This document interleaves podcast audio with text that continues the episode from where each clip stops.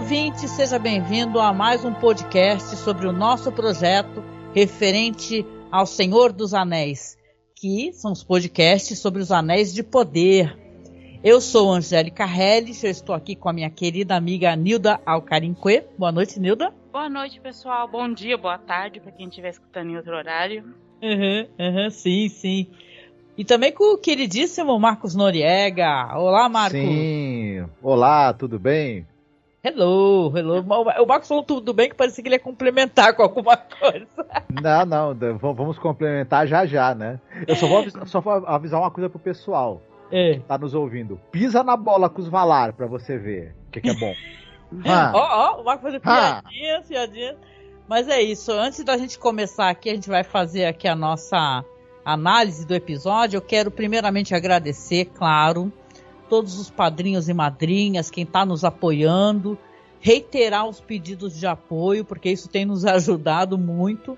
Tá? Então, se você puder nos apoiar, se você gosta dos podcasts, gosta das lives, você vai aqui no, na descrição, seja no YouTube é, ou no Spotify, onde for, na descrição sempre tem lá os métodos de apoio, tá? A gente precisa de padrinhos e madrinhas.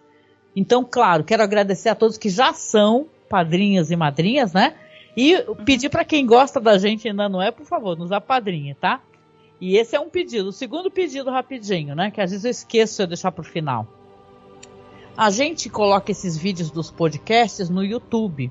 E o YouTube, para poder fazer a monetização, você precisa ter uma quantidade X de tempo de visualização dos, dos vídeos que você posta, né? Ou seja, a gente já tem aqui quase completamente todas as temporadas sobre a série clássica de Twilight Zone. Temos aqui os episódios de alguns podcasts nossos que agora eu estou colocando lá também. Então, quem assiste pelo YouTube, gosta de assistir pelo YouTube, lembre sempre de tentar assistir o vídeo completamente, que isso é, complementa o nosso tempo de, né, de, de espectadores, né? E a gente consegue fazer a monetização. E aí, quando a gente fizer as lives, o pessoal pode fazer alguma doação, doar 5, 10, 20 reais, que seja, entendeu? Então, para a gente poder é, é, acionar a monetização, a gente precisa atingir esse nível. A gente já conseguiu, com a ajuda das pessoas, chegar a mil inscritos. Foi muito legal isso. Agradeço de coração quem se inscreveu. E se você puder, é, você está escutando no podcast, mas vai ver no YouTube, deixa o vídeo rolar até o final. Costuma ser uma hora, uma hora e pouco de gravação, tá? Só essa solicitação logo no comecinho, tá bom, gente?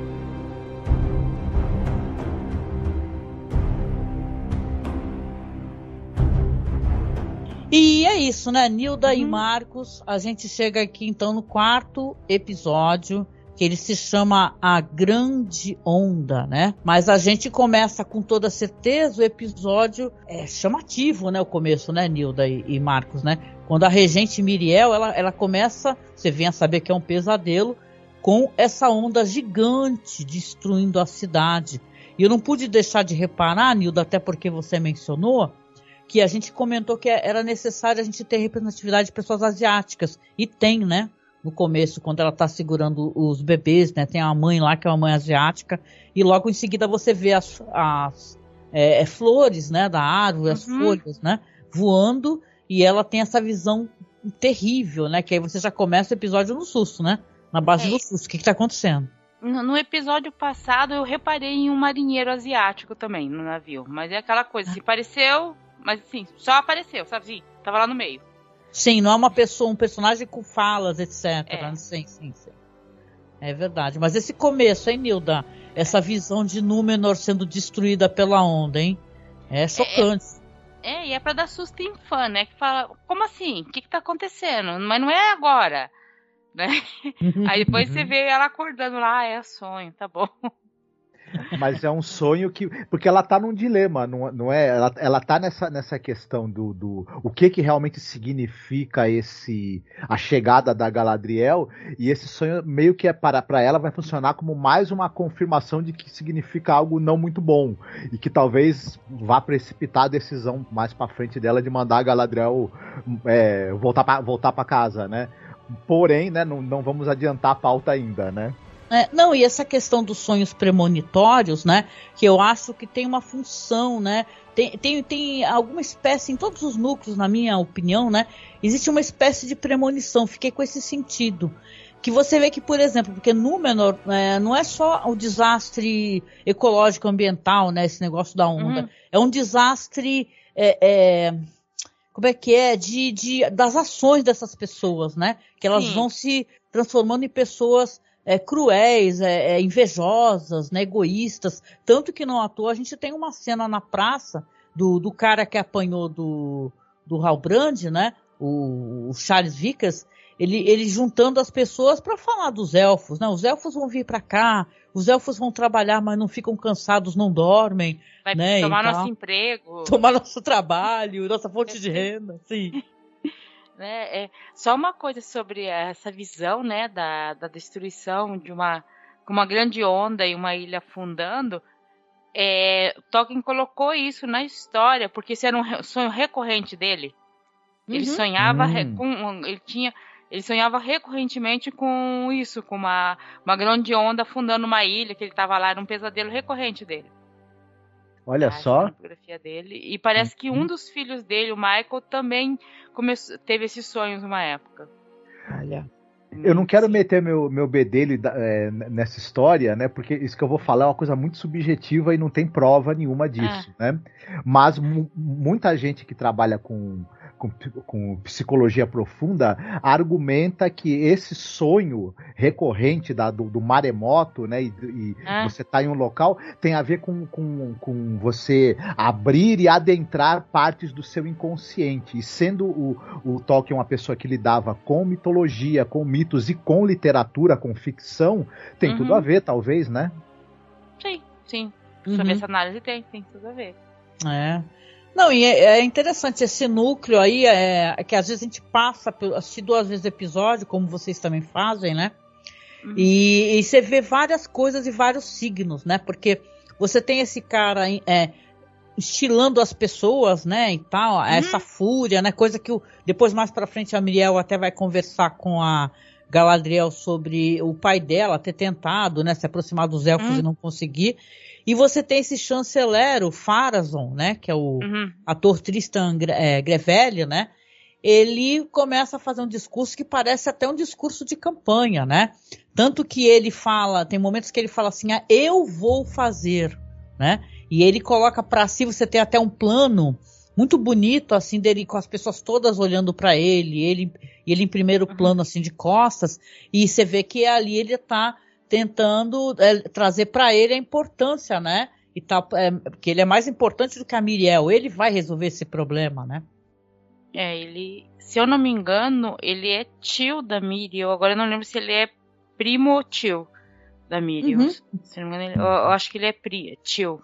Ele é meio golpista, né, esse personagem. Ele é, é populista de direita. Golpista. Ele é totalmente golpista.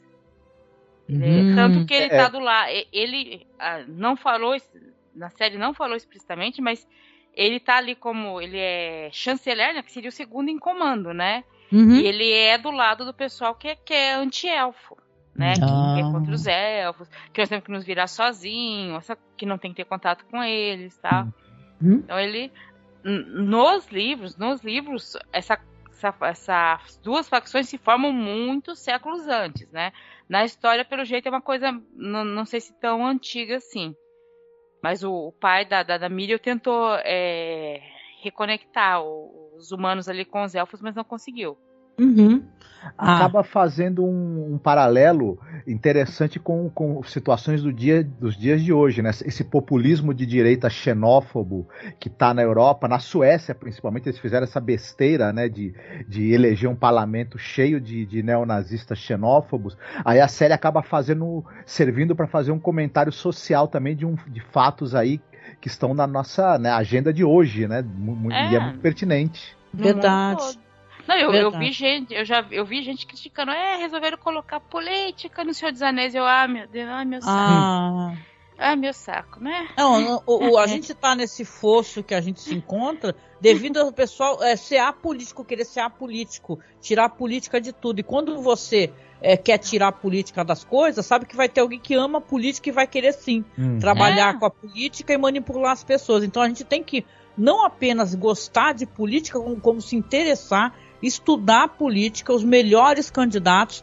E sabe, a gente foi muito ignorante. Eu sou dessa geração, né? Desculpa uhum. até trazer isso, mas eu sou dessa geração que ninguém queria falar sobre política. Aí o que, que aconteceu? Eu descobri que a maior parte dos meus amigos, amigos de 30 anos de amizade, tudo bolsonarista. Eu não quero que entre na minha casa para limpar o pé no capacho da minha porta. Então prefiro sim a, a, não apenas é discutir política, como analisar política, entendeu? É não, muito importante. Não, não é só isso. Virou tipo é. um palavrão. Ah, você não pode falar política. Virou tipo um palavrão. É, ah, é estragar é tudo, tá. E aí o que acontece? Aí você tem uma senadora da República que é candidata a presidente num debate falando: olha, eu não sou política. Aí você pergunta, você é o quê? Você é o quê, minha querida? É o quê, é senadora. É a por... Soraya Chronicles, né? Que eu não vou, né? É, Até mas sei quem, quem é essa figura. Eu acompanhei a CPI da Covid, tinha é. senador lá que estava no segundo, terceiro mandato. Não, é que eu não quero fazer política aqui. Você está no Senado, numa CPI, você não quer fazer política? É, meu, então, assim... A gente, a gente hum. tem que parar de achar que é um palavrão, porque é isso de dizer que a gente não e, e, eu não tô falando assim, ah, é porque a série tem que ter discussão atual. Não é isso. Você pode fazer uma série sem discussão atual. Você quer fazer, faz. Você quer fechar o olho, fecha. Mas é que mas, tá. É, é, tudo é política. Até o fato de você ausentar ou, ou aparentar ausentar a política do assunto, você tá sendo político. Então, sim, aí, aí nós estamos com, as, com os bebês sem ser nascidos sem vacina para eles, porque a gente fechou o olho pra política. Uhum, exatamente. Exatamente. Eu não sei se você a gente, sabe, mas o governo a gente não deve não comprou nunca... vacina BCG. Na minha cidade saiu um aviso essa semana. Porque é, era dado nas maternidades. Agora, na minha cidade, vai ter um posto de saúde na cidade toda que vai dar essa vacina uhum. às quartas-feiras. Acabou.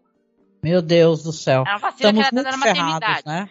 É. É, não, e até voltando para a questão da série, né? Porque assim, é, sim, é política, gente. É política. Esse personagem, o chanceler, ele é um político que, claro, ele quer, ele quer é, trazer para ser importância porque ele quer derrubar essa rainha regente. Obviamente, tá meio na cara isso daí, né? E hum. tal. E, e, a questão mesmo, tu, e tu vê que o povo, ele, ele é convencido por ele, né? Fala assim, ok, todo mundo feliz no final. Você vai ter depois, rapidamente, também comentando, essa personagem que é, é Arien, né? É Arien, que ela conhece um rapaz muito simpático, que é o Kemen, né? Que descobre também que o seu irmão, o Isildur, né? Ele, ele vai ser demitido. Mostra pra gente a cena, né? De como é que ele é demitido do programa de cadetes, que eu fiquei tentando, falei, caralho, qualquer coisa, a pessoa é demitida do programa de cadetes, deve ter muito cadete, né, querendo entrar. Mas o Isildur, ele já se mostra um grande vacilão, né? Então eu acho que a série tá querendo apontar esse negócio pra gente também, né, o Nilda, né? Pra focar nessa questão do Isildur, que ele está vacilando. Ele, te, ele quer ser desligado do programa, só que acaba levando duas pessoas junto com ele, que são amigos dele, né? Que foram demitidos, né? E não tem como eles retornarem, penso ele tá eu, né? perdidão ali naquela história. Ele, ele porque na, no capítulo passado já meio que mostrou que, que ele já tinha tentado entrar no, sei lá, na cavalaria, na, sabe? E nada uhum. que ele vai, vai à frente. É claro que dá, é, realmente, o ele tem aquelas vozes que ele escuta, tal, né, chamando ele para outro lugar, porque realmente o futuro dele não está ali, mas digamos assim, nisso ele ficou, vira esse vacilão, esse cara que tá atrapalhando todo mundo. Sim, sim, e, sim. E que não consegue entender a política, não tá conseguindo entender o, o momento que tá ali, porque a situação tá muito complicada. Né? E, o, e o pai dele não é um alto figurão, mas também não é alguém, digamos assim, sem importância. Exatamente, reflete no pai dele né? as perdas do é. filho, né? De certa hum. maneira. Esse episódio também, já que você recordou, Nilda, eu acho que é um episódio que fala muito de pais e filhos. Né? Tem isso, a questão paterna, ela vai ser uhum. discutida no segmento uhum. Do, do uhum. dos anões, aqui vai ser discutida aqui no segmento da, de Númenor, uhum. e por aí vai, né? A importância dessa questão paterna dentro dessa história de, de ouvir, né? É. Os, os pais, né? Interessante. Não, o, pai do Elrond é, é mencionado umas duas, duas ou três vezes. Nossa, é. eu fiquei fascinada com a história dele, né? Mas quando a gente chegar lá, a gente comenta, mas eu achei fascinante. Eu tô meu passada com as ilustrações que eu vi do pai do Elrond, né? Depois eu fiquei até com pena, coitado, pensei, cara, o, o pai do Elrond é tão foda, né?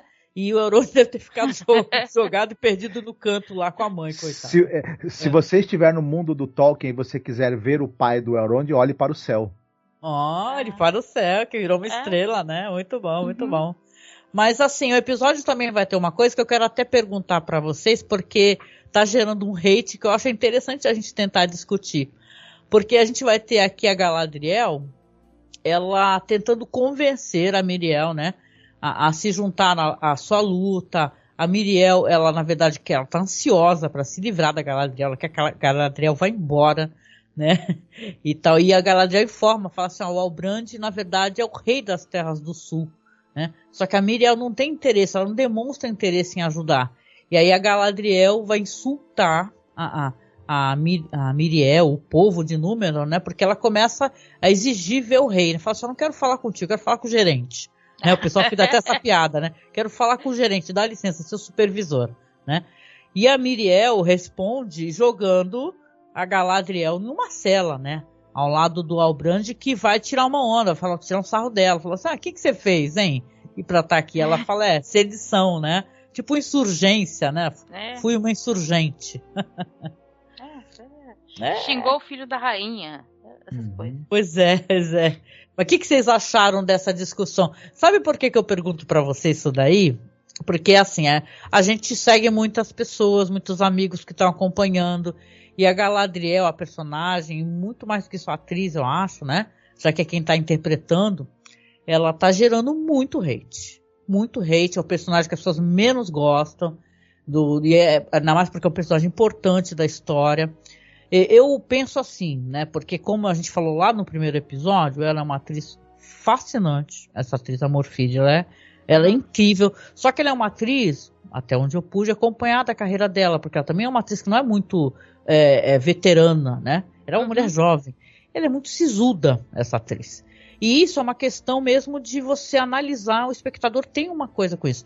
O, o ator, a atriz do personagem, que é um personagem sisudo, sério, que não sorri, as pessoas pegam pinta. E as pessoas estão pegando pinta da Galadriel. Porque se você compara, botar ao lado da Galadriel, feita pela Kate Blanchett, que sim, é uma personagem séria, profunda, né, enigmática, mas ela sorri, ela é gentil, ela, ela tem toda uma aura é, é, é, mística de, de, generosidade, eu penso, né? Quase divina, quase santa, né? E, e essa Galadriel que está é, em aprendizado, é o que parece pra gente, óbvio, né? Que ela está aprendendo ainda como lidar com as pessoas, ela é muito arrogante e tal. As pessoas estão tendo muita antipatia dela, Nilda e Marcos. O que, que vocês acham disso? Eu não creio que seja um problema da atriz. Eu acho que é uma questão mesmo de roteiro. Como escreveram. Sim, sim. Estão escrevendo. Porque assim, ela ela tá muito adolescente. Sabe assim, que a adolescente birrenta que não tem tato nenhum.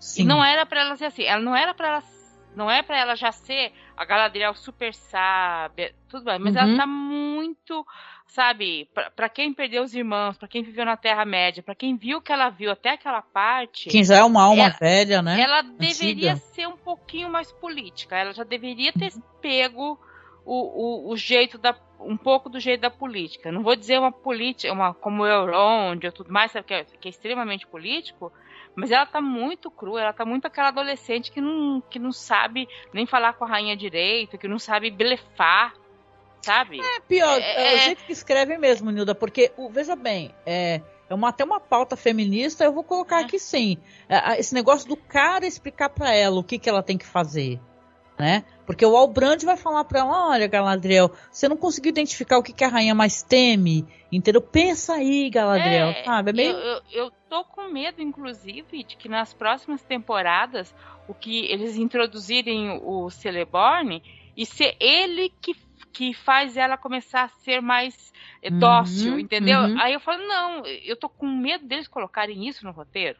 Sim. Uhum, uhum. Tá? É, é, porque não é isso. Quer dizer, ele tem uma importância na vida dela, tem, tem, mas sabe, ela não se torna mais dócil ou mais política por causa. Dele. Ela tem uma agenda própria, né? É, ela tem uma agenda própria que ele também tem e ele vai junto, porque o, os dois acabam enfrentando problemas idênticos e vão junto nesse problema.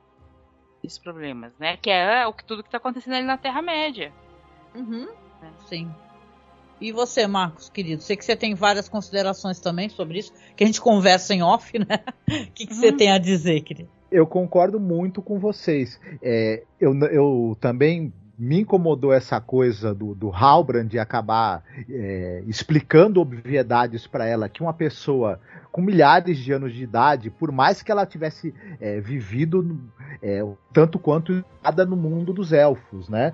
Mas ela certamente você, é, é, ela teria um pouco mais de, de não a sabedoria da, do, da Galadriel que a gente viu no Senhor dos Anéis, mas ela certamente teria uma compreensão um pouco maior das relações, né?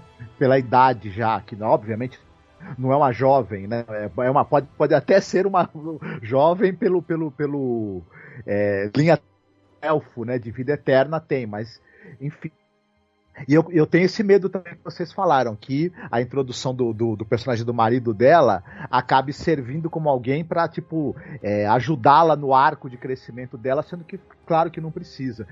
Eu também acho que a série, ela flui melhor e funciona melhor, infelizmente, quando, quando o personagem da Galadriel tem menos espaço, por conta disso. Deles não terem ainda achado a abordagem e o arco dela não ter avançado. Porque a gente também tem essa coisa, às vezes um personagem que ele é muito turrão, ele é muito. Ele tá brigando com alguma coisa, batendo, dando murro em ponta de faca, em um determinado momento, quando tem uma virada no arco desse personagem, ele acaba ganhando uma, uma grande discernimento do que está acontecendo por conta de, na verdade, ter ficado um certo tempo insistindo né, no, em algo que não deveria.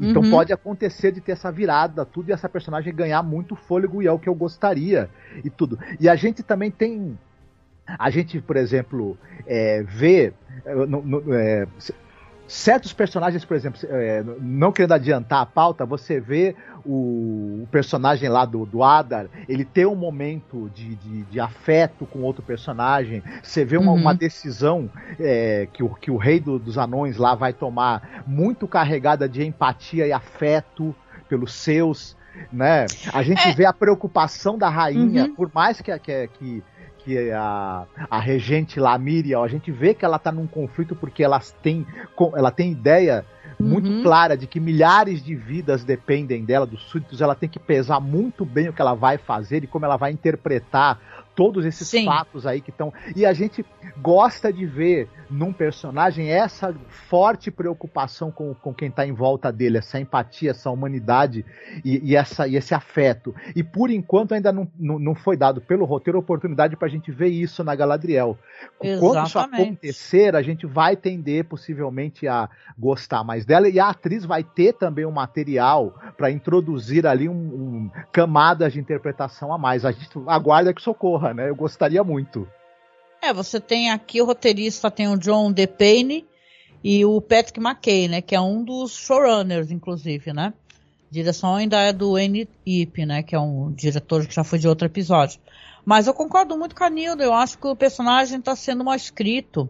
E aí você coloca em paralelo, como você apontou, Marcos, você coloca a personagem da Diza, que é uhum. definitivamente, a gente vai chegar nesse núcleo, personagem que eu mais gostei nesse episódio tranquilamente. Em tudo que ela fez. Entendeu? Ela, ela expressa um calor e uma generosidade, amor, né? E, e mesmo tendo é, momentos onde ela precisa mentir. Então você tem a protagonista, que a Galadriel é uma das maiores protagonistas dessa história, né? E tá uhum. não à toa narradora em, em Lord of the Rings, né? E que ela é antipática o tempo todo, ela tá sisuda o tempo todo, ela tá de cara fechada o tempo todo. Como é que você vai conseguir se identificar com a personagem? Isso é falta de direção de atores, eu acho, na minha opinião, humilde opinião. É, é, gente dirigindo mal os atores, escrevendo mal roteiro, entendeu? Tá querendo é, dar uma virada para um personagem que, de repente, a hora que tu for dar a virada, o pessoal já não quer mais assistir. Não, né? e como ela tá muito uma personagem adolescente e mais, aí você fica pensando de alguma tensão sexual entre ela e o Halbrand que não existe. Gente, é não é verdade. é para existir, entendeu? E você fica porque inclusive isso, porque o pessoal fala, ó, por exemplo, é, Senhor dos Anéis nunca poderia ir para HBO, para HBO. É verdade, porque sim. e não é que não é que os personagens sejam assexuados, tá? Mas é, Tolkien não colocou na obra dele cenas explícitas de sexo, é, sabe? Tem algumas Sim. menções, assim, mas, mas, por cima, tipo, ah, aconteceu é mais tal pudico, coisa, sabe? né, Nilda? Mais... É, é, se casaram, estão juntos, uhum. entendeu? Ou fugiu com não sei quem, ou então ela é, tem personagens que são violentadas e é meio colocado, ela sofreu um foi sequestrada e depois se matou, depois, sabe? Tem umas coisas assim que você percebe, hum, você uhum. entende o que aconteceu, mas ele nunca descreveu essas cenas.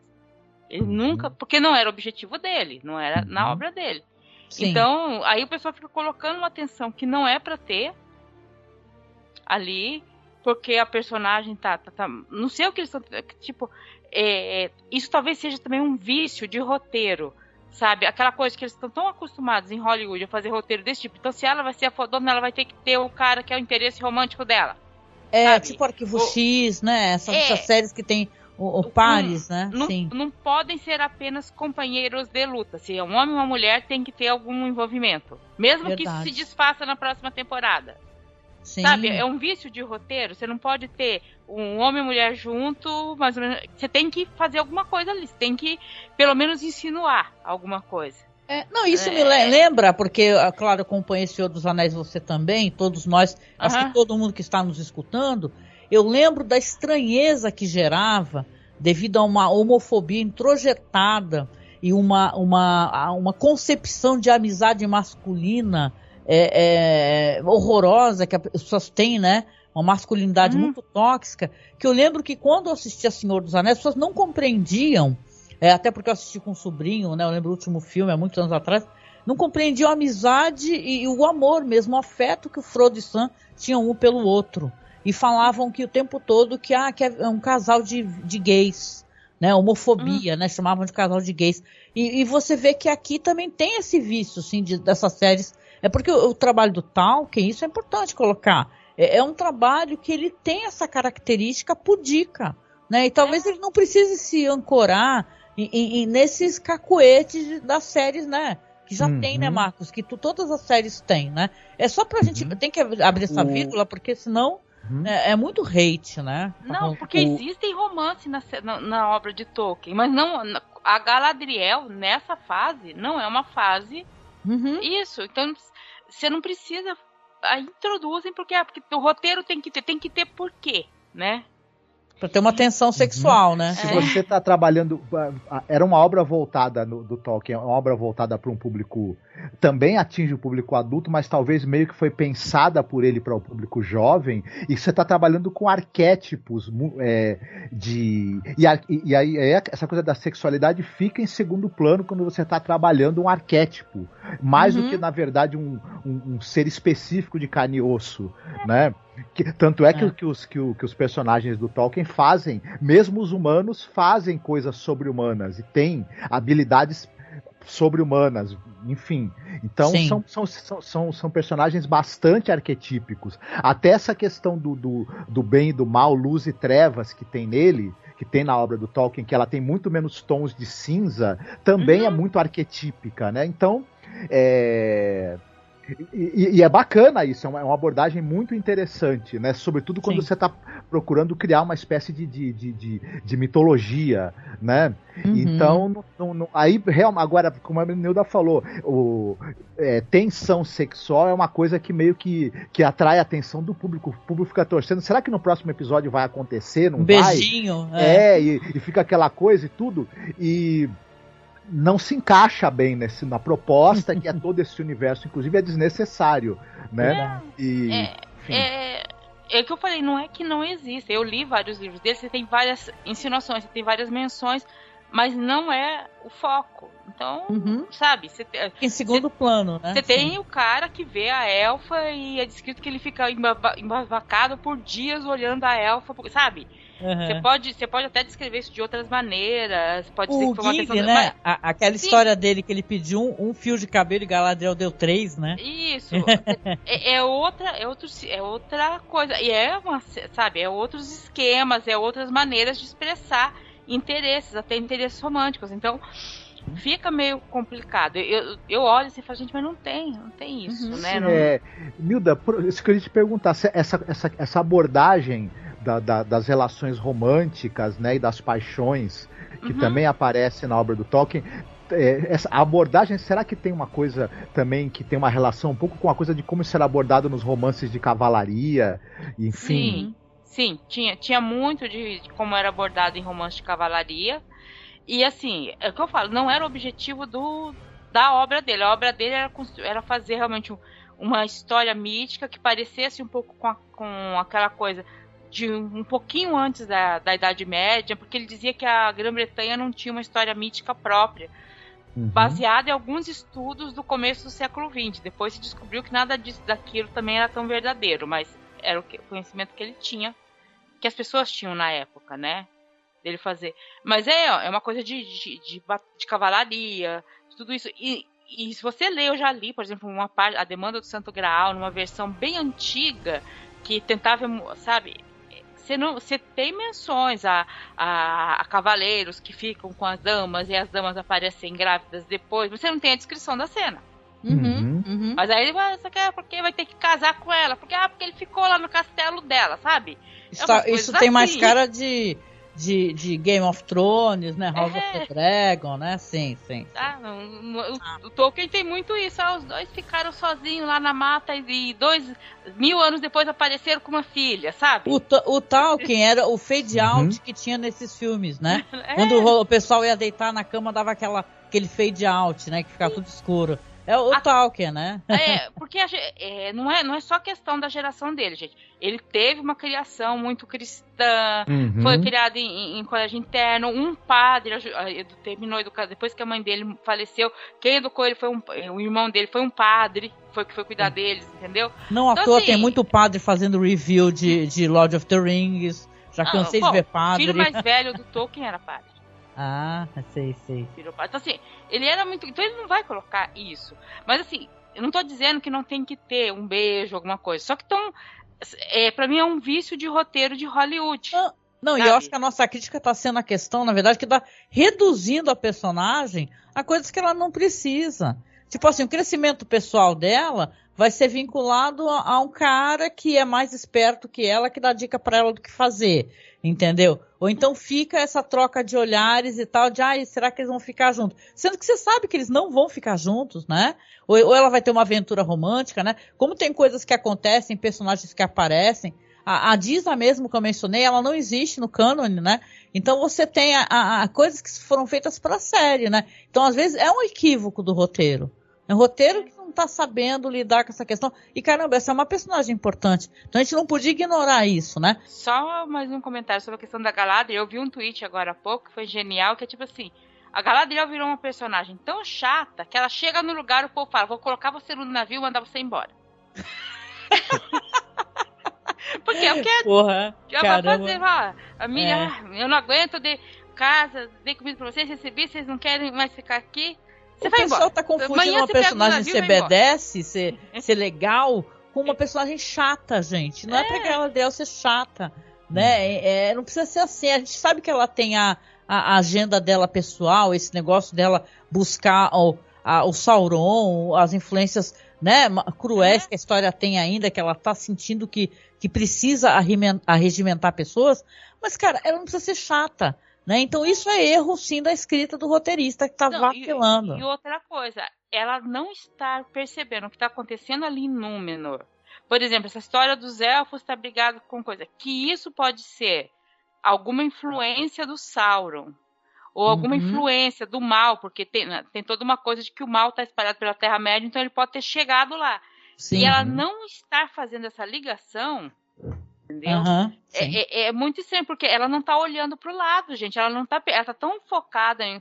que ela não tá percebendo que tudo aquilo que tá acontecendo ali, ela ser mal recebida, o povo prender ela tudo mais, pode ser uma influência sutil já do Sauron ali. Uhum, e ela não se toca disso. É verdade, tá na cara dela, né? Com uhum. certeza. Não à toa a gente vai ter aqui algumas consequências dessa prisão dela, né? Porque, gente, não é uma cena bem feita, tá? É coisa rápida, mas só mencionando. Na hora que realmente a, a, a Miriel, ela manda os uhum. guardas, né, e tal, porque vai mandar a Galadriel essa, é, pro barco, né? Toma essa decisão e tudo, né?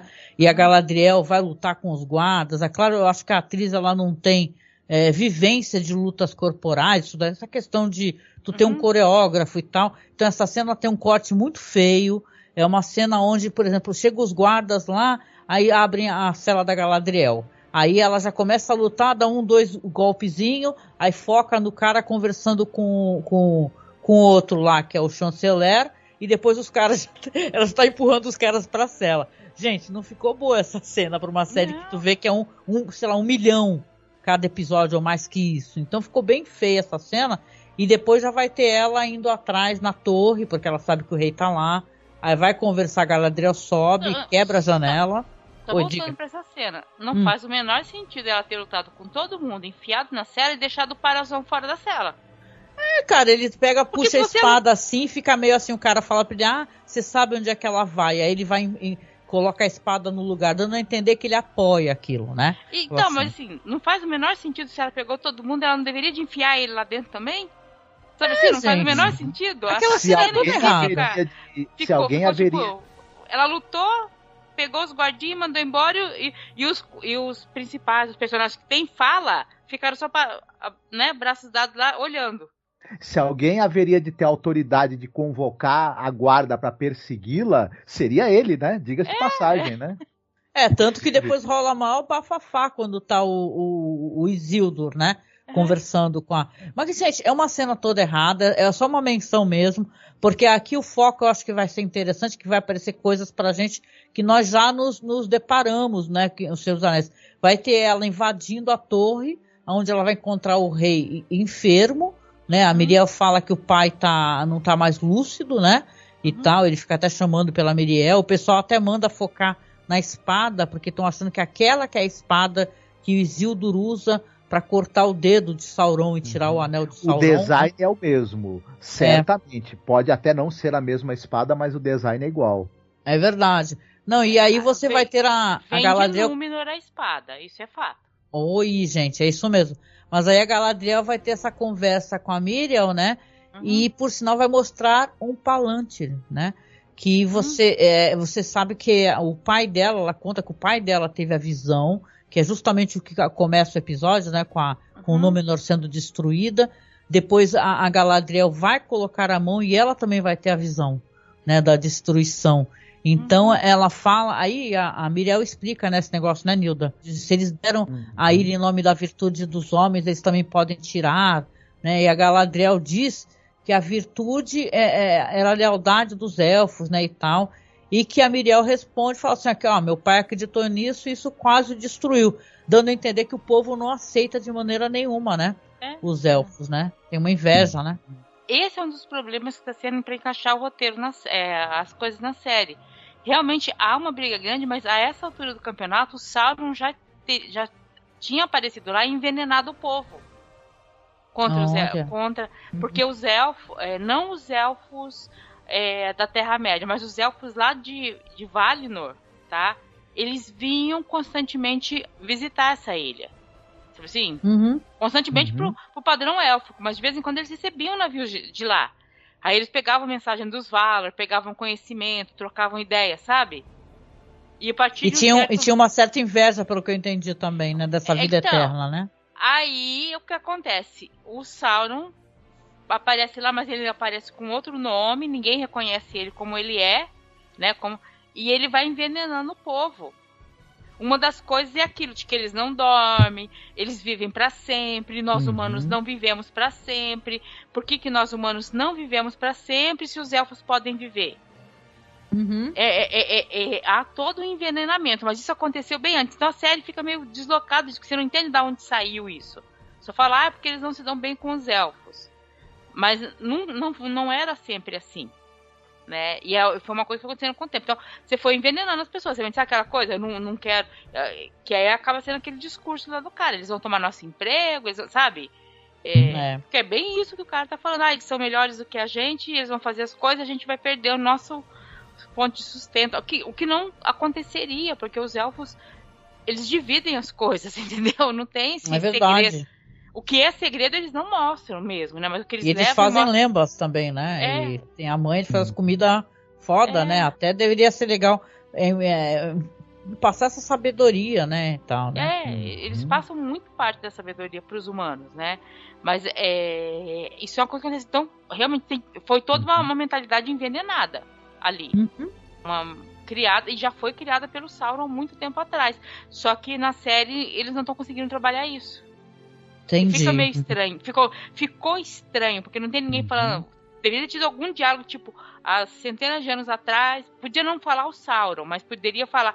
Há centenas de anos começou uma briga, sabe? Alguém explicar a origem dessa. dessa Sim. Coisa a gente fica realmente é, sem, é, achando, né, se perguntando o porquê dessa animosidade, né? É. é que, até porque a gente conhece do que a gente, como, como a Nilda mesma falou, o que a gente conhece dos elfos é, é bastante benigno, né? Uhum. É, se não é um, um se não são um, um, um, povo que tenha uma vontade de, de, viver agregado com outros o tempo todo, tem uma atitude generosa em relação aos outros, né? Guardam a sua, a, digamos assim, né, o, a, a, sua privacidade dentro do seu, do seu núcleo ali de convivência entre eles e, e segredos e algumas práticas que são próprias apenas para eles, mas são generosos em relação aos outros povos, até em, em, em termos de a gente acabou vendo, né, em, em vários uhum. momentos de oferecer suas vidas vidas, né? Até. Então, porque existe um problema em relação à Terra-média, tem alguns conflitos de humanos com elfos, mas na, especificamente na ilha de Númenor, a ilha de Númenor é das pessoas que ajudaram os Valar, que ajudaram a derrotar o Morgoth, sabe? Uhum. É um povo abençoado. Os reis dependem de um meio-elfo, que é o irmão do Elrond, que é o Elros. Uhum. Entendeu? Então, é, tem toda essa origem lá, que depois teve algum problema, criou essa inimizade, mas isso ainda tá. Então fica parecendo que é uma picuinha, que é uma briguinha, sabe? Mas não é uma briguinha, é uma coisa mais. É uma coisa política muito mais antiga. Uhum. Ela foi implantada, né? Sim. E não foi contada e tá fica parecendo que é uma briguinha. Ah, porque. É, jogada. É, é, é, um carinha só brigando com a outra, sabe? Uhum. Não é, é, é, muito maior. Sim. E, e, a gente, e, é uma coisa assim. É a gente se pergunta, né? Porque chegou a Galadriel ali, ela na verdade foi recolhida de um, de um navio, né? Que, de, de um naufrágio, enfim. É, parece difícil de a gente imaginar que a partir do, do, do, de, um nauf, de, um, de um elfo náufrago que foi hum. trazido para lá, é, viria uma legião de elfos invadir para tomar emprego, para tomar ilha, etc. Né?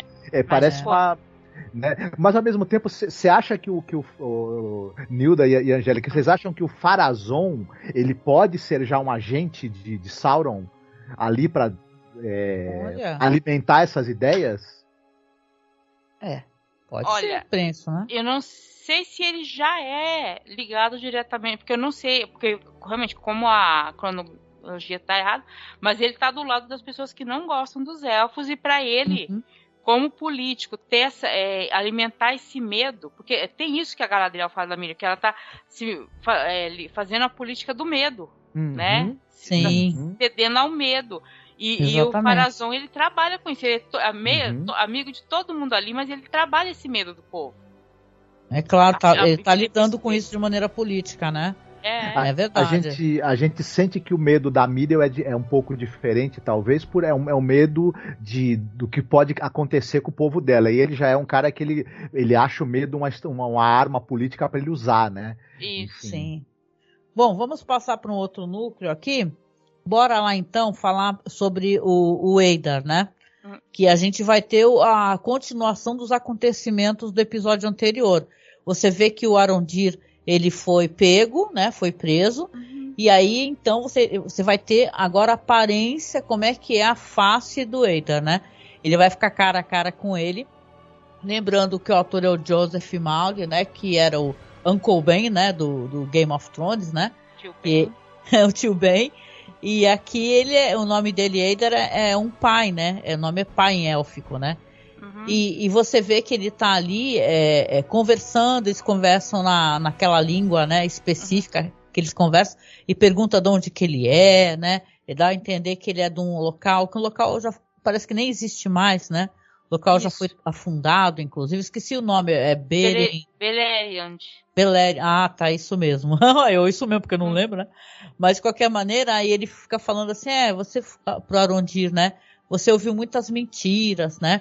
É, e desvendar todas essas mentiras exigiria a criação de um novo mundo, né? Mas isso somente deuses podem fazer. E como ele não é, não é nenhum deus, né? O, o hum. Eider vai instruir ali o Arondir a voltar para a Torre da Vigia para entregar uma mensagem. Mas antes disso, eu acho importante, porque vai apontar a questão paterna, né? Que uhum. você vê que está agonizando ali um orc, né? Isso. E é uma cena que a gente nunca teve acesso a algo desse tipo em nenhum dos filmes, né? Dos Seus Anéis. É a primeira vez que a gente vê um, um ser é, é, é, é, expressar generosidade referente a essas criaturas, né? Claro uhum. que você entende que o Eider ele também é, já foi um elfo, né? O meio que se transformou em orc. Talvez o pessoal fala que ele talvez tenha sido na verdade o primeiro orc, né? Elfo a se transformar em orc, que ainda existe, que está a, a vivo, né? Não, ele, não. Não é bom. Não sei. Isso é o pessoal que estava comentando, né? E ele ajuda a, a, esse orc a morrer, né? E tal. Ele olha de maneira ah, piedosa. Apesar, apesar, que o fato dele ser chamado de Adar Pai, talvez tenha. Pode, se ele não é o primeiro, pelo menos ele pode ser um, um dos. É, um Pioneiros, antigo né? elfo né? transformado. É. Sim, sim, sim. Transformado. E, pode ser que muitos daqueles orcs sejam filhos dele. Ou é verdade.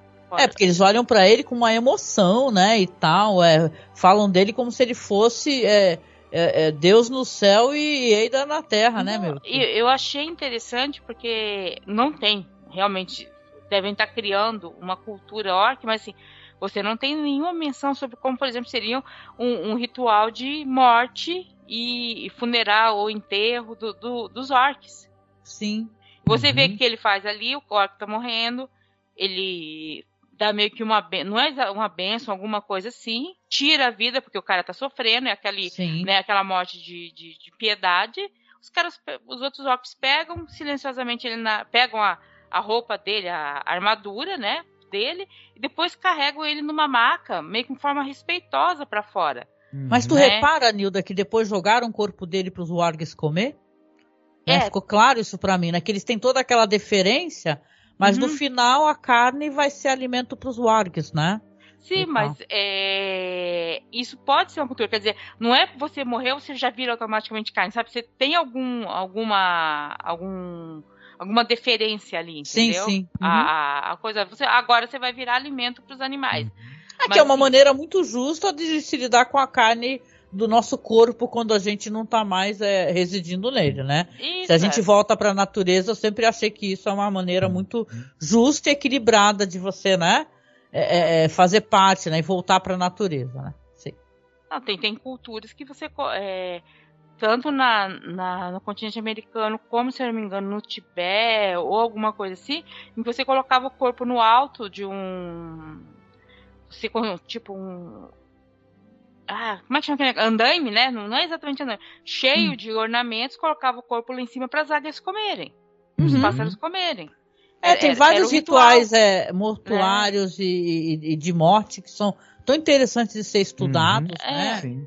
É, para nós, para as culturas, para a cultura cristã, por exemplo, que tem essa coisa da manutenção, você ter o corpo ali preservado até certo ponto, claro, né? Para o retorno de Jesus, né? Por conta da, da, da, promessa da ressurreição, então tem que ter algum resto que seja daquele corpo, ah. etc. Para outras culturas que não tem esse, que para outras culturas em que a alma está na roda do sansara das reencarnações, isso é algo automático, né? Etc. Uhum. Tem a ver com. Não precisa ter esse uma coisa de preservar qualquer resto do corpo e ter uma reverência a esse resto mortal. Depois de feito o rito de passagem para a morte, o corpo ele pode ser reaproveitado da maneira que for, né?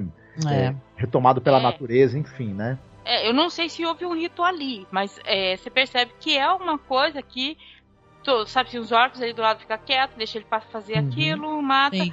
e leva, sabe assim, é uma coisa, não é uma coisa assim, de qualquer jeito você joga. É. Então. É, Não, e é uma coisa que assim traz um outro olhar, e isso é legal, para essas criaturas, porque a gente vê, a gente olha para os orcs em Senhor dos Anéis como inimigos. Eles são uhum. é, é, tipo assim, é, é, é o, o, mal versus o bem. Né? Uhum. Então aqui você sabe, tem uma outra espécie de. Gente, isso é interessante, eu acho interessante. Você tem uma outra espécie de construção. Você Mas no... um ser que é o líder deles, que eles entendem esse ser como pai, que eles têm respeito, que quando um tá morrendo ele vai lá dar, dar o repouso, fazer uma, coração lá na língua deles que seja, né? E tal. Então é, é interessante porque não, a gente não tem esses paralelos, né? Pra, é a primeira Mas... vez que a gente vê isso. Mas, para, mas, na obra do Tolkien é, é, citado em mais de um momento é, a valentia, a, a, a, coragem, a destreza de, dos, de, alguns orcs na guerra. Então, mesmo dentro desse, de, desse contexto, né, deles uhum. serem o um inimigo, em, em, vários momentos é citado o quanto alguns deles se destacam por terem né, qualidades. Nos filmes né? tem aquele orc lá da cara fundada que o uhum. pessoal comenta e a gente recorda dele, que ele é um orc muito admirado, né? Eu sei que a gente acabou é, fazendo uma análise enorme da questão do orc, mas é, é, não deixa de ser interessante a gente apontar isso daí, porque eu acho que esse episódio, Nilda e Marcos, acho que vocês talvez concordem, ele traz coisas novas. Uhum. A, a, a, história andou, gente, porque a gente estava falando da questão da dinâmica e da explicação, de mostrar como é que é esse mundo e tal. E agora eu acho que está dando para ter mais entendimento de como é que é Númenor, é, a política. É, não, eu vou só falar uma coisa sobre se a história andou, né? Porque eu vi gente falando a história não andou. Eu falei, gente, a história andou. Só que vocês estavam esperando que a história andou com o quê? Vai ter uma batalha, vai ter isso? Não. Tiveram acordos políticos ali, uhum. teve conversas ali, teve estratégia ali sendo feita, uhum. né? Teve coisas sendo mostradas. Ah, não teve, não, não teve uma grande batalha, uma grande, sabe? Não juntou todo mundo ali na taverna para mas teve bastante coisa ali. Sim, sim, com certeza. Eu, eu achei interessante que não quero também ficar adiantando é. pauta, mas esse roteiro tem uma estrutura, ele tem, ele parece que ele tem dois, digamos assim, é, corações ah, dramáticos ali, pontos nevrálgicos do, da uhum. drama e de espelho nos três, nos três é, núcleos, que é essa coisa do pai, né, que vocês já citaram, uhum. né, que é muito interessante, bonita e, e, e, acontecem coisas que a gente não espera, né, como por exemplo uhum. essa atitude do Eidar e essa coisa dos três reis ou patriarcas e líderes tendo que tomar decisões que a gente não esperaria, né? Sim. Ah, e, e, que às vezes até contrariam o que você espera de alguém do, da, do, do por exemplo, você, você, não espera um anão ter uma, uma, uma, uma, decisão que contraria a ganância, o, o desejo Isso. por, por uhum. acumular coisas, né? Você é, chegaremos um orc... lá, falaremos já desse núcleo, uhum. já já. É. Você não espera Só... um orc ter uma demonstração de carinho e afeto, né? Do jeito dele, e você é, não vai, não vai esperar o, o, é, o, que a gente vai ver no final do episódio a, a, a regente também de Númenor fazer, né? Sem, sem querer entregar. Só essa coisa de sendo é, de paz, né? não à toa o episódio começa com aquela cena com as crianças. Apesar de terem mães ali, mas assim, é paternidade e maternidade, né? Relação de pais Sim. e filhos. A cena começa com uma consagração de crianças na cena. Quer dizer, é lindo. É, é, é muito o tom da, da, do episódio todo, apesar de tudo, né? Sim. Uhum. Não, só queria só aproveitar e mencionar, já que a gente está nesse uhum. núcleo, que acontecem bastante coisa, né? E tal, você vai ter essa parte, do, como a gente mencionou, do Arondir com o Eider. Você vai ter a, a Browning, você descobre que ela está administrando né, essa torre de vigia, né? E informando que não tem comida para todos, né? As pessoas estão ali. Você vê aquele personagem lá, o que era o o, bar, taberneiro. O, o, taberneiro, que de, graças a Deus está vestido dessa vez, né? Que da outra vez estava de, de avental sem blusa, né? Aí ele botando umas batatas, assim, tem pouquíssimas batatas, né? E aí começa uma discussão, porque o filho dela, o Theo, ele sugere que eles voltem para a aldeia para pegar qualquer comida que eles possam encontrar. Né? Eles têm muito medo de retornar, porque eles acham que realmente e isso acontece, uhum. né? A aldeia tem orques, e o Theo diz que não, não tem muita caça e tal, mas a Browning começa a brigar com ele, falar que tem medo de perder a, ele, né? Ou alguém que vá para a vila. Só que ele e o amigo, né? O Rowan, né? Eles vão des, é, desobedecer, né? E resolvem voltar de qualquer maneira. Claro que no meio do caminho eles vão encontrar justamente mais animais mortos, né? E o, e o Rowan tá empurrando ali um carrinho de mão pensando ali que eles já, na verdade já recolheram várias coisas, só que o Theo resolve entrar na taberna, justamente é. para ver se tem mais alguma coisa.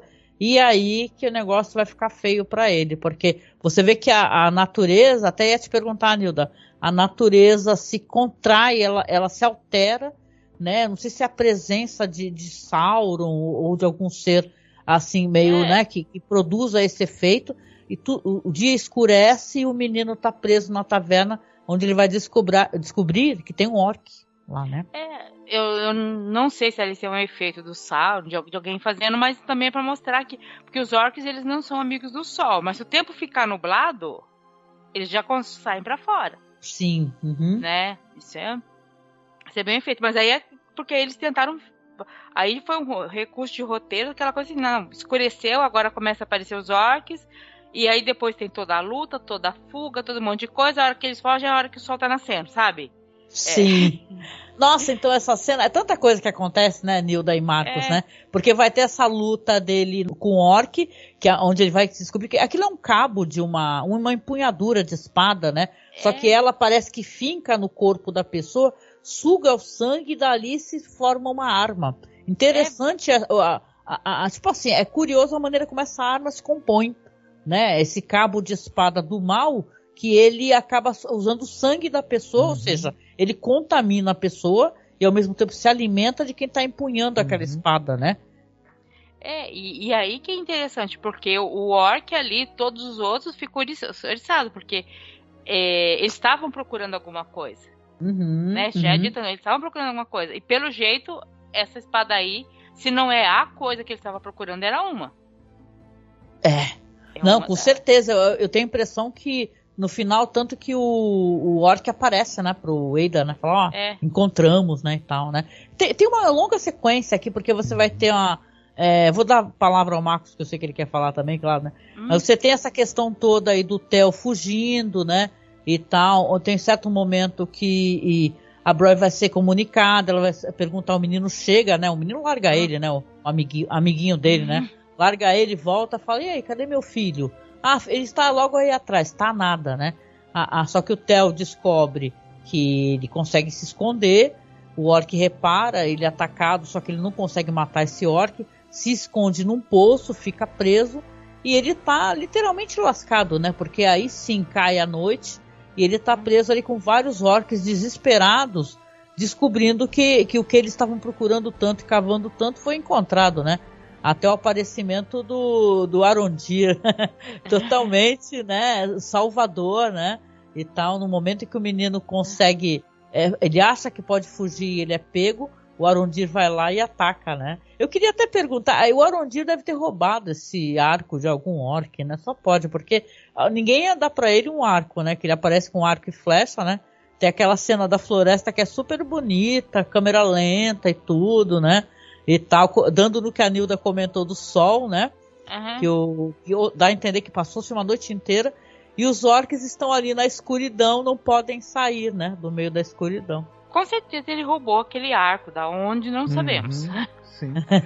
Vocês acham também uma pergunta que o, o Adar ele propõe essa coisa de que os, os humanos que ali estão uhum. refugiados na torre, se eles deixarem a, a as terras ali definitivamente e, e jurarem lealdade, eles podem ser poupados. Mas vocês acham que também tem uma coisa aqui, porque em, em alguns encontros que houve entre os, alguns elfos que estão ali e os humanos, vários orcs morreram, na verdade, né? Será que o Haddad também não está pensando, tudo bem, a gente pode invadir lá, matar todo mundo, mas quantos eu vou perder se esse pessoal no fim for mais casca grossa do que eu estou pensando, né? É, pode ser, né? Ele dá esse ultimato, né? Ele mandou o Arondir é, lá pra, pra onde tá a, a, mulher lá por causa do ultimato. Falar, ó, ou vocês se unem a gente ou é. vocês vão ser atacados. Né? Essa é. espada também tem, tem, uma, tem uma coisa que é, o, o, Sauron era, é, era um cara com muitas habilidades também de forja, uhum. né? Ele, ele, e tudo. E, e, será que essa espada é, pode ser tipo o cunho próprio dele?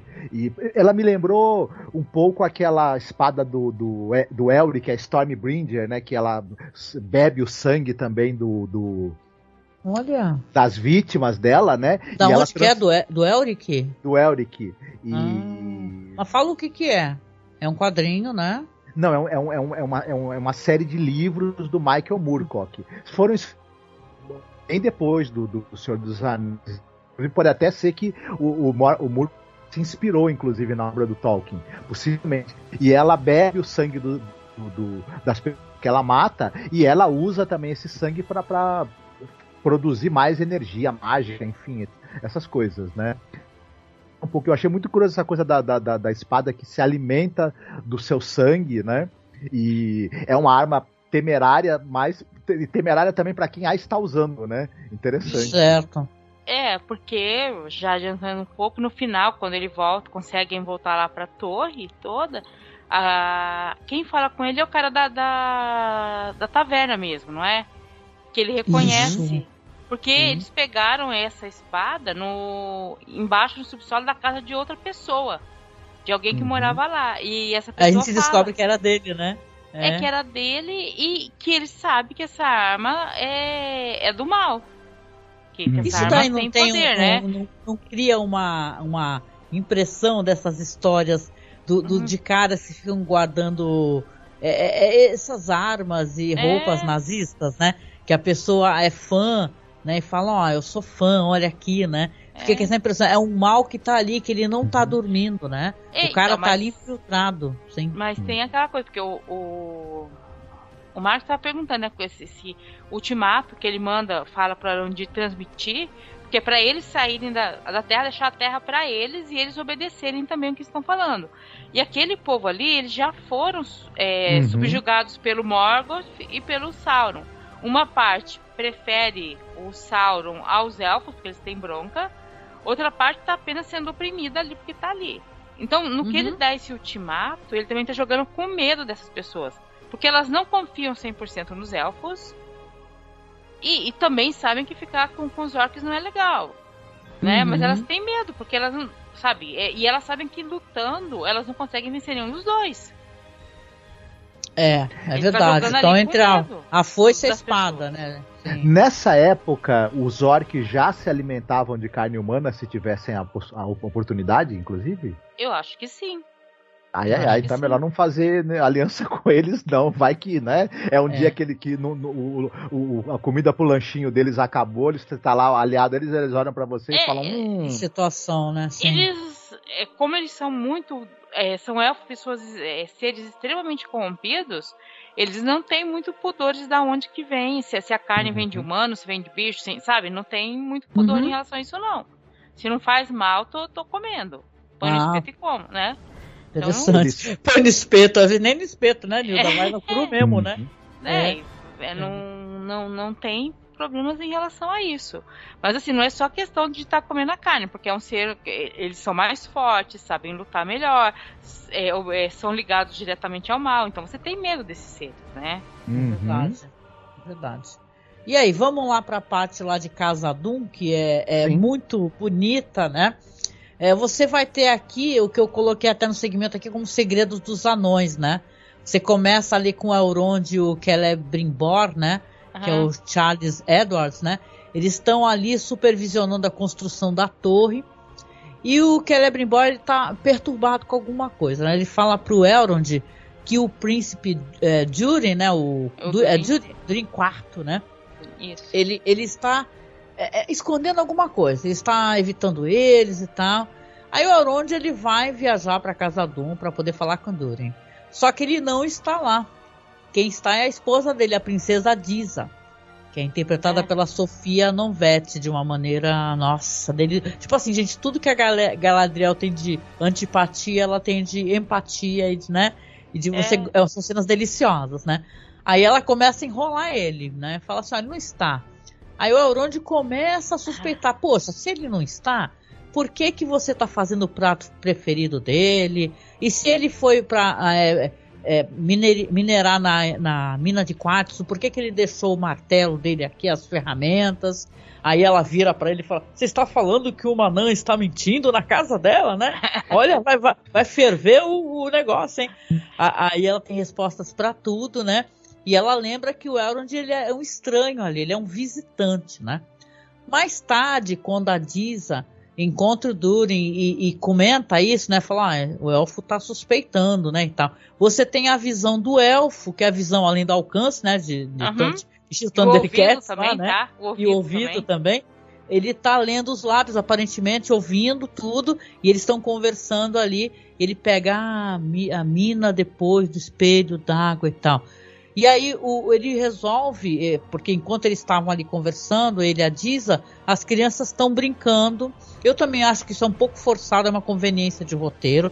As crianças estão falando aquelas frases lá, é um, dois, três, a pedra, não sei o que lá, e tal. E ele, por algum motivo, quando chega nessa mina, começa a pressionar as paredes e aí começa a cantar um, dois, três, nananirará, e porra, não, não força, né? O roteirista é que o, que o elfo vai ter.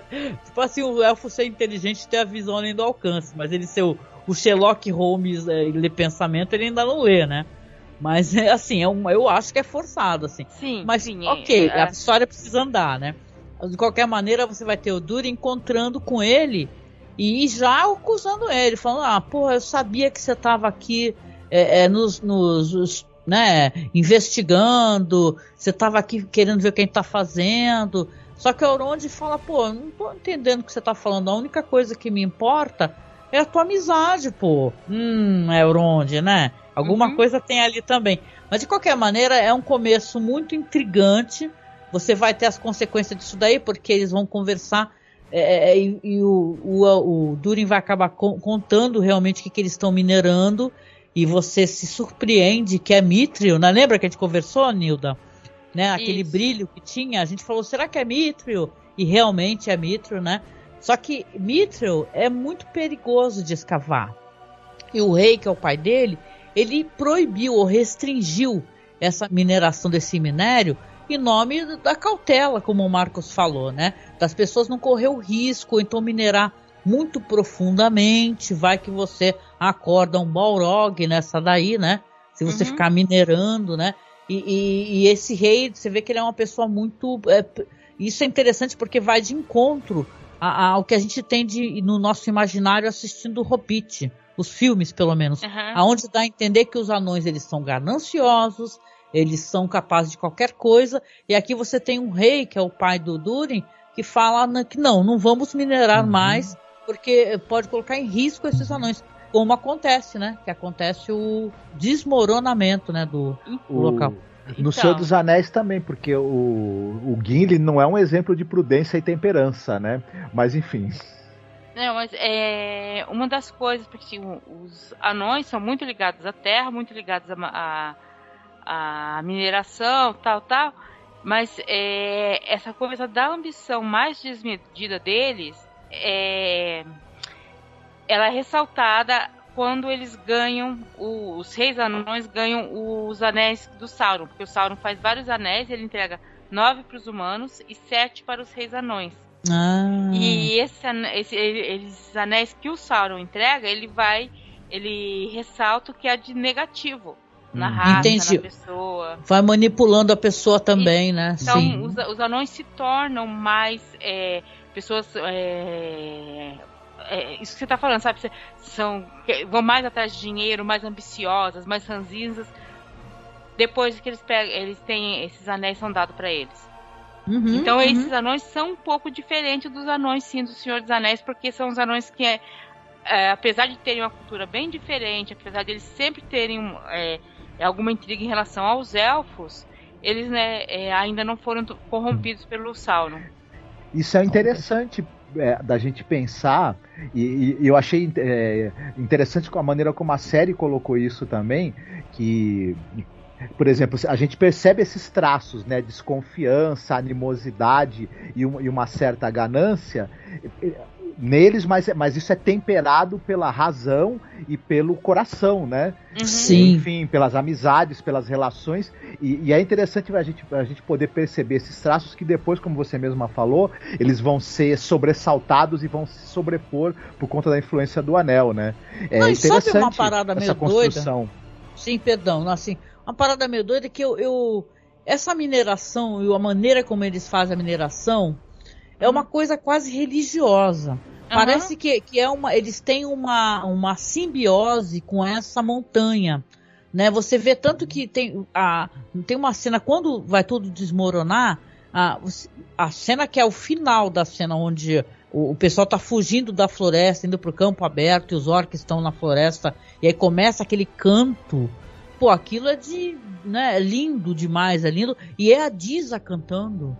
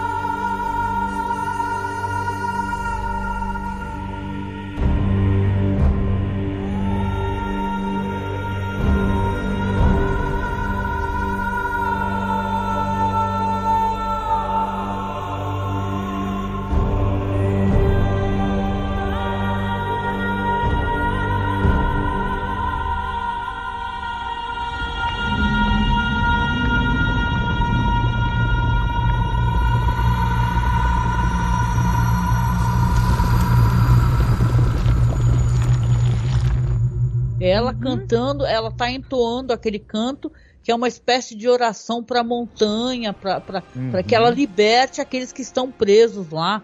Pô, aquilo é muito bonito, porque é uma cena que tem um foco grande. O Elrond olhando interessadíssimo, né? Para uhum. aquilo e falando, nossa, ele pergunta o que, que é isso que eu acabei de assistir, porque é lindo, né? A, a é. atriz que faz aquela voz, a voz é dela, aquilo é inacreditável. É então, lindo demais. Dá a entender que é um ritual deles que tal, não não existe segredo, mas também que pouquíssimas pessoas devem ter visto. Pessoas de fora devem ter visto. Sim. Né? Uhum. Porque é uma coisa interna deles ali, de. Mas, mas isso já tinha falado anteriormente, quando ela fala que ela canta para as pedras e tudo mais. Uhum. Porque a relação dos anões com. Assim, a origem deles, dos anões, é quem criou eles foi o Valar ligado à terra, à mineração, que criou as montanhas, que criou os minerais. Uhum, e é uhum. esse Valar que criou os anões. Tá? A origem deles é ligada a esse Valar. Então eles foram criados na pedra. Tem toda uma história de que é, é, antes deles surgirem no mundo, eles, os sete primeiros anões foram colocados em túmulos de pedra pra, e depois que surgiram. Tem todas umas coisas assim. Então a ligação deles com a, a, a esse é quase simbiótica mesmo. Uhum. É, é aquilo de cantar para pedra para descobrir qual pedra eu posso escavar, qual pedra que eu não posso.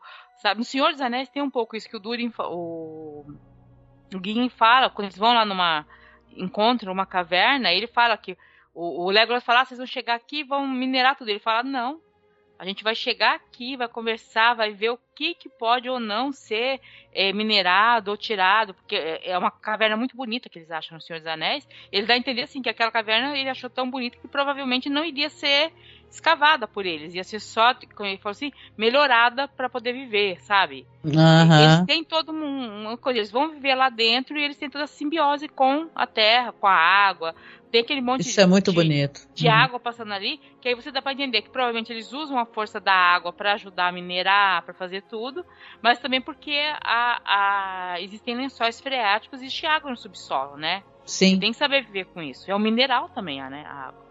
Exatamente. Esse esse momento que ela canta é, é muito bonito, é um, é um momento de encanto mesmo pra gente uhum. que tá assistindo, né?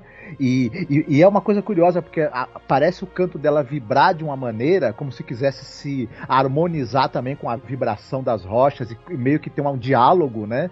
E é, é, é, um, é, quase que um ritual de geomancia que ela tá ali é, fazendo, né? Com, a, com aquele canto dela. Eu achei isso bem mas é geomancia, ela tá. É exatamente o que ela faz. Ela, ela, é, o que ela falou, esse negócio dela cantar para o veio exato é, de pratas, né? Que ela, que ela consiga atingir, que ela consiga entender. É, é um místico, né? E se você vê em Senhor dos Anéis, como a Nilda já comentou aqui, esse negócio das pedras importantes, palantiri, que uhum. também foram é, fabricados pelo mesmo é, pessoa que fez aquelas pedras, né, o Nilda? Das é, histórias ele, ele do é começo do Silmarillion, né? É, foi o Fëanor que fez. então, então tem tudo a ver sim, Marcos. Você tem razão, uhum. querido. Nilda, só uma pergunta que eu queria aproveitar. É, Fala-se no singular palantir e palantiri no plural, é isso? É, palantiri, é, palantiri. Gente, eu, eu tô chamando de palantiri, palantiri, palantir. Tô, tô usando os três. é, é, é como você tem. Como é que é? é campus da universidade é, é o singular e, campi, e é. é. o plural. Sim, sim, é verdade, é, é verdade. É uma, é uma coisa assim. É verdade. Bom, mas esse segmento aqui dos anões é realmente um segmento de muito encantamento, como a gente, né, mostrou aqui, e termina de um jeito muito encantador também.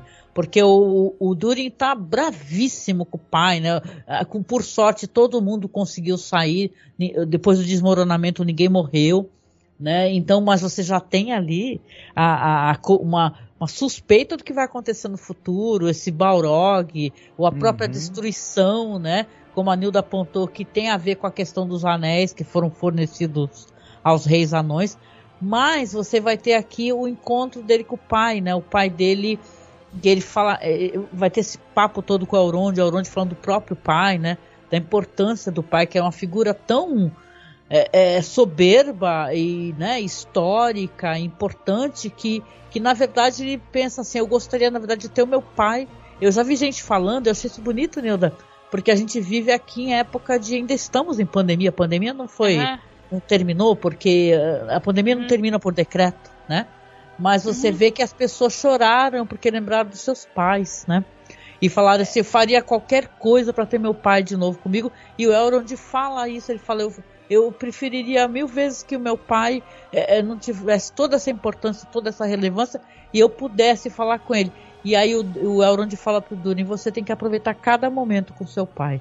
Né? E é bonita a cena. O pai dele é inacreditável. Também esse ator maravilhoso. E já havia, quando. Porque logo assim, tem uma cena do Elrond com, com, com o Celebrimbor.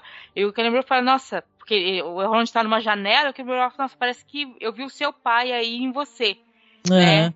Aí eles têm uma conversa, daí o Celebrimbor fala assim, ah, porque o seu pai meio que profetizou que o, o seu a minha mão, que eu ia estar, a minha vida, né, o meu futuro estaria na mão do, do, do filho dele e tal, né? Sim. Porque o pai dele. E assim, o pai do Elrond, ele realmente ele virou a estrela da manhã, né? Que é a estrela d'alva, uhum. né? Que é o planeta Vênus que a gente vê, mas que pessoal hoje em dia não chama tanto, mas era chamado de estrela, estrela da manhã, né?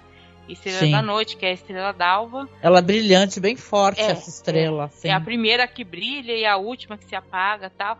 É, é, o pai dele, por quê? Porque o cara que criou as Palantir, ele também criou as pedras chamadas Silmaril, uhum. que é todo objeto da, da guerra que acontece no livro Silmarillion. Metade do livro Silmarillion é uma guerra por causa dessas pedras.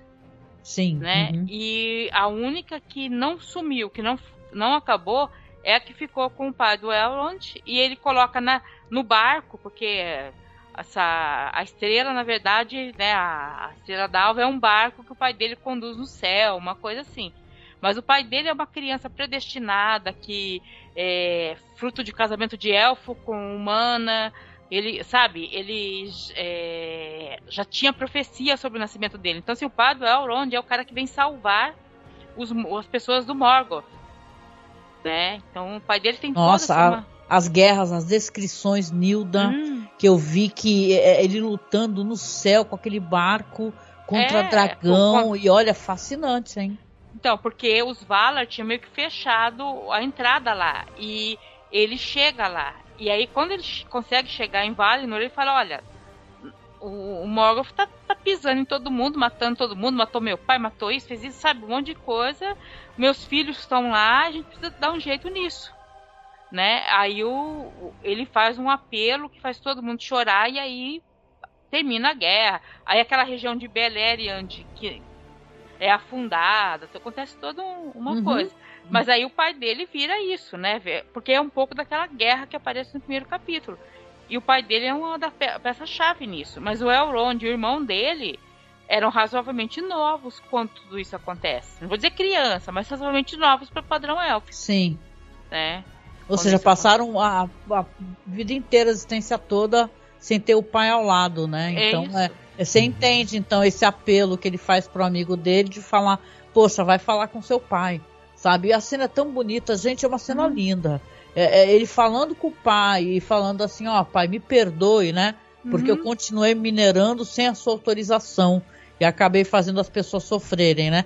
Aí o pai fala, não tem nada para lhe perdoar, né? Eu estou muito feliz por, por estar vivo, estar aqui com você e, e tal. Gente, aquilo é de arrasar, os dois arrebentaram, é muito lindo é. mesmo. Muito eu acho bonito. que pegou muita gente no mundo todo, viu isso aí? Sim, lindo. Desde o trabalho vocal dos atores. É, você tem essa coisa muito bem pensada da voz do pai dele carregar uma, uma digamos assim, uma, uma força, uma experiência, uma vivência maior do que a do filho. Quando eles estão conversando, você sente a diferença do, do, do, do que cada um traz de história atrás de si na própria voz, né? Embora o, o, o Durin, perto de outras pessoas, a voz dele pareça uma voz também de, de trovão né? É. Mas, mas é, é interessante a maneira como isso foi feito, né?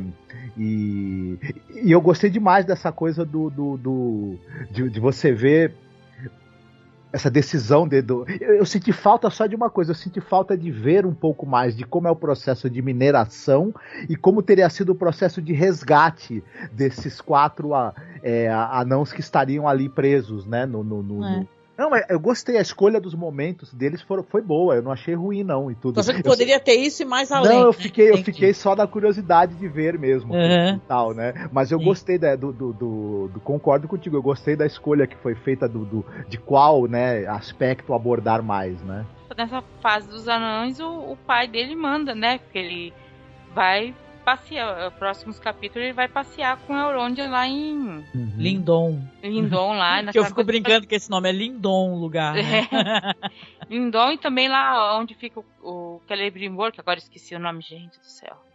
É que é tanto nome, é, menina. É, tanto, mas é, tanto nome, mas é, é para descobrir o que, que eles estão realmente fazendo, né? Uhum, uhum. Ah, e nesse meio tempo ele descobre que tá, né, que é dessa Mitril, e agora a gente também vai saber se eles vão conseguir manter esse segredo, né? É, verdade, vai ter importância, hein? Pra quem não tá relacionando o nome, eu duvido, né? Que quem tá escutando. Mithril é o colete que o Bilbo ganha, né? E depois vai é. dar pro Frodo, que vai salvar o Frodo daquele troll, né? Então uhum. é, é, importantíssimo. Eu lembro que o pessoal chama o Mithril de. Ele é tão importante, tão caro, que vale o resgate de um rei. É. Eu, eu, lembro que eu fiquei com isso na minha cabeça. Achei falando, nossa, que interessante, né? Não, é um metal o, muito precioso o, aquele colete do Frodo é, dava para comprar o condado inteiro e não sobrava uhum. troco.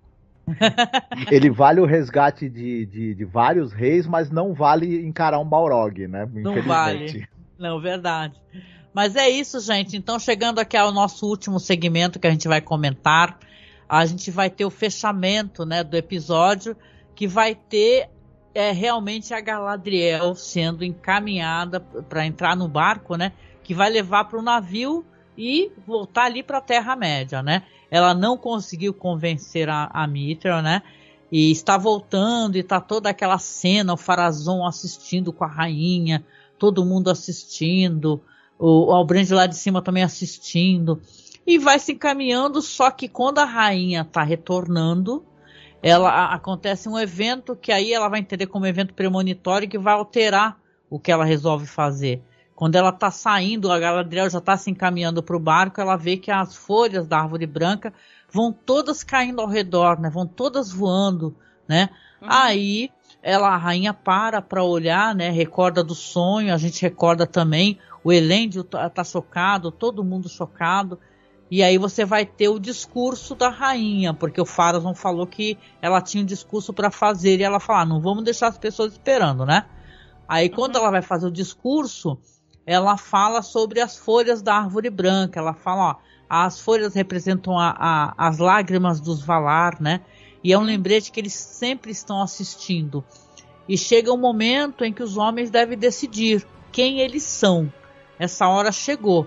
E ela fala que não vai colocar ninguém em perigo que seja um perigo que ela mesma não enfrentaria. Então aí a rainha vai anunciar que ela vai escoltar a Galadriel de volta à Terra-média. A Galadriel aparece, né? Aí, ela, uhum. aí mostra pra gente, espectador, que ela então voltou, né? A rainha uhum. deve ter falado para, para, para, para, e voltou, né? Uhum. A Galadriel. E ela se, se mostra pra gente e ela diz que vai, que eles vão se unir contra esse mal crescente que está ocorrendo nas terras do sul. O Farazon vai anunciar então ao povo que os navios partirão em 10 dias e o Elêndio aparece depois chamando o público né, para navegar com a rainha e para protegê-la. O Isildur e os amigos dele vão ser os primeiros a se voluntariar e você vê que no final do episódio tem mais pessoas também se voluntariando, né? E termina assim o episódio, né? Você dá a entender que a rainha é, toda aquela premonição e depois as folhas da árvore, como ela entende isso como uma mensagem, ela fala, olha, então eu vou ter que realmente ir para as terras do sul e me juntar a Galadriel e ao povo dela essa batalha contra o mal que está se assomando, né? Vamos ver o que vai acontecer, né? Como uhum. eu disse, se tá to, é, não tem isso, nos livros não tem isso da Miriam ir para, mas também não, não, diz que ela não vai, né? Então tudo uhum. bem. Pois é, gente, esse é o final do episódio, né? Eu gostei, gente, eu gostei, tá? Dessa desse negócio da, das folhas. Isso que bonita, são cenas lindas. A atriz que faz a, a Miriam, ela é, nossa, ela é maravilhosa. A gente falou pouco dela, né? E é uma atriz, eu acho que excepcional também. Ela passa toda essa angústia, uhum. indecisão e ao mesmo tempo ela, ela fica revoltada com, com o que a outra fala para ela, né? Vou chamar teu supervisor, é, o, né? Então... O, o, texto dela tá bom, né? Tá ótimo. O texto tá dela ótimo. tá bom pra interpretar. Né? É uma rainha muito digna, né? Interessante uhum. de acompanhar. Uma regente, né? E tal, né? Que ela é uma rainha regente. Mas caramba, é, é um final legal, gente. Eu gostei.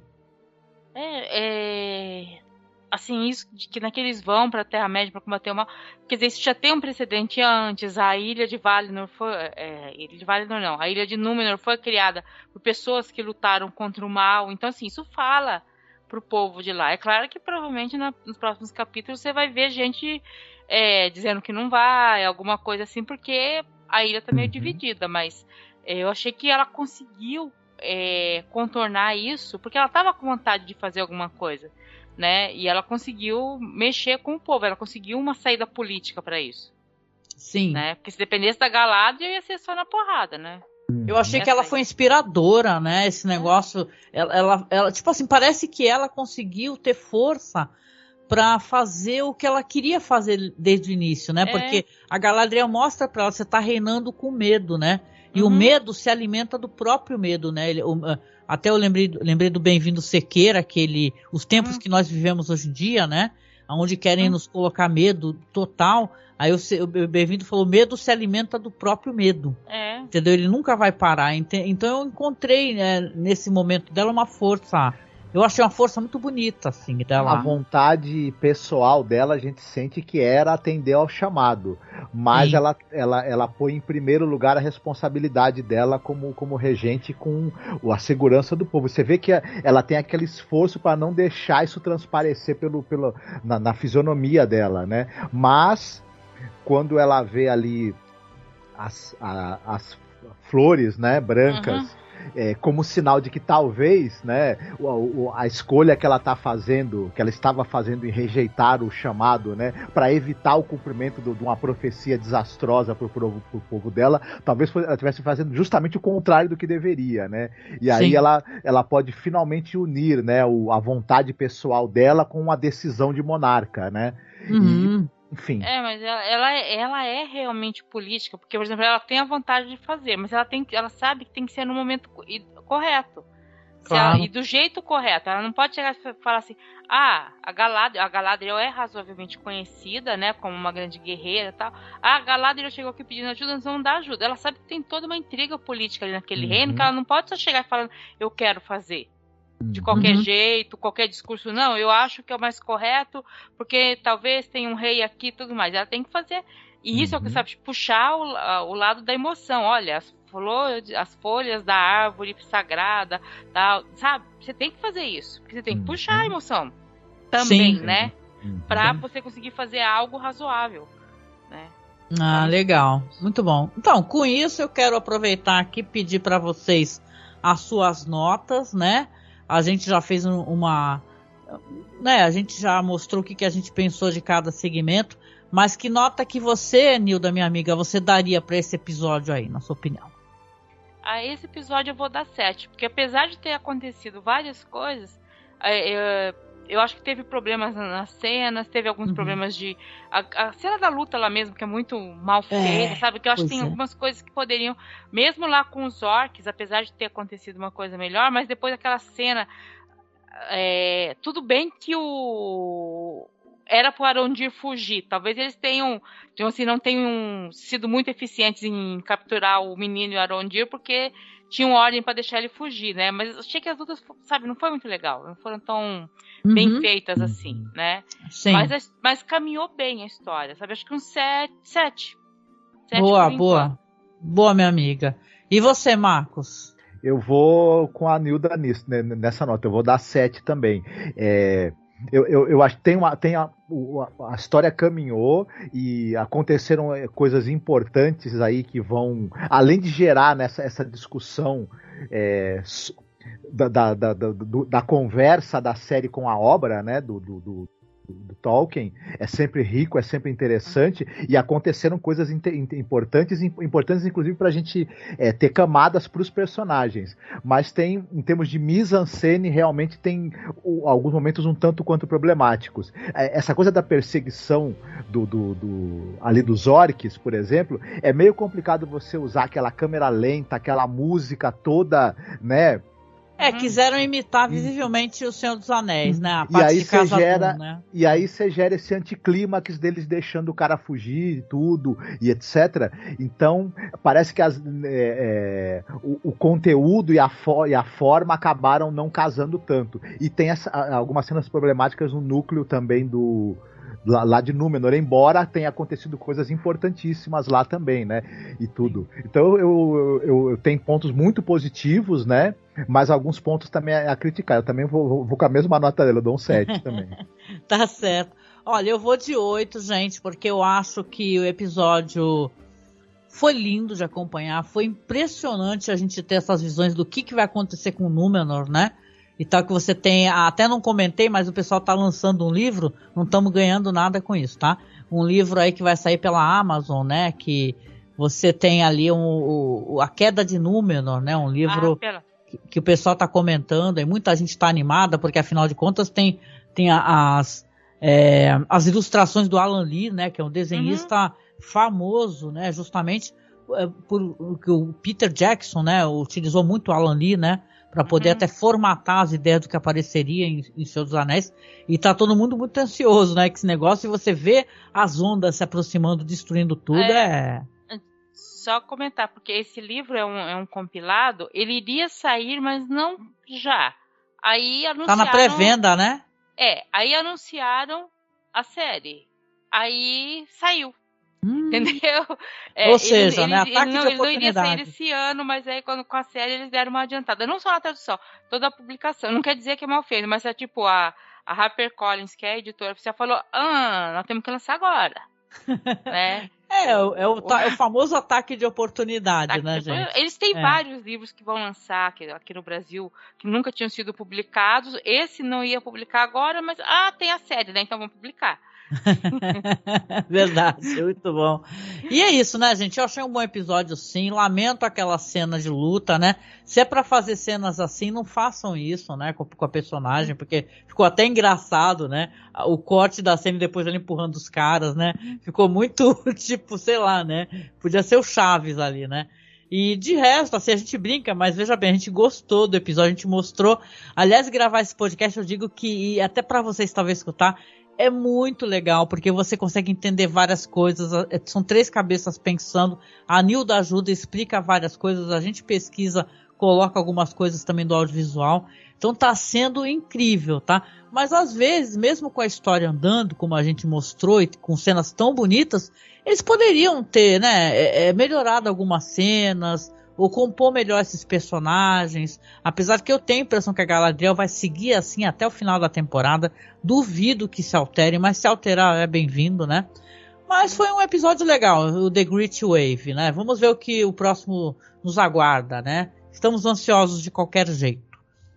E chegando aqui aos finalmente, eu quero agradecer a minha amiga querida Nilda Alcarinque, que está aqui nos apoiando, nos ajudando a formatar, fazer esse podcast, Nilda. Deixa o seu recado aí para os nossos ouvintes, minha amiga querida.